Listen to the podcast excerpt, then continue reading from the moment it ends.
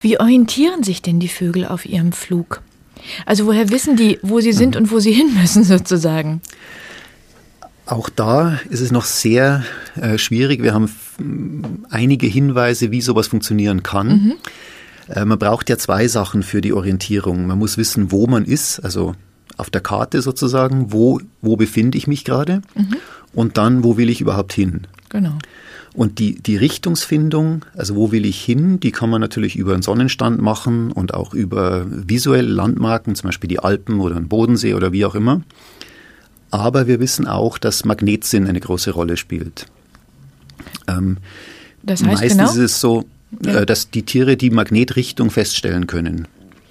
Es gibt auch Forscher, die behaupten, man könnte aus der Verschneidung von Magnetrichtung und Intensität den Platz, den, den Platz auf der Karte feststellen. Da sehe ich noch nicht viele Hinweise, dass das wirklich so ist. Ich glaube eher, dass Tiere das über ihre Erinnerung machen können. Und bei der Erinnerung spielt auch der Geruch eine sehr, sehr große Rolle. Mhm.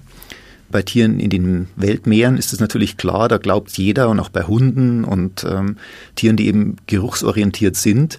Bei Vögeln ist es so, dass es immer noch äh, für viele schwierig zu verstehen ist, dass es auch da funktionieren kann. Es gibt aber jetzt Gott sei Dank Hinweise von der atmosphärischen Seite, das heißt von den Atmosphärenphysikern, die zeigen können, dass es Geruchsgradienten in der Umwelt gibt, an denen sich auch Vögel, Fledermäuse oder andere Tiere in der Luft orientieren können. Interessant. Also hier ist auch ein Riesenforschungsfeld, in dem wir in der Zukunft noch sehr viel lernen werden.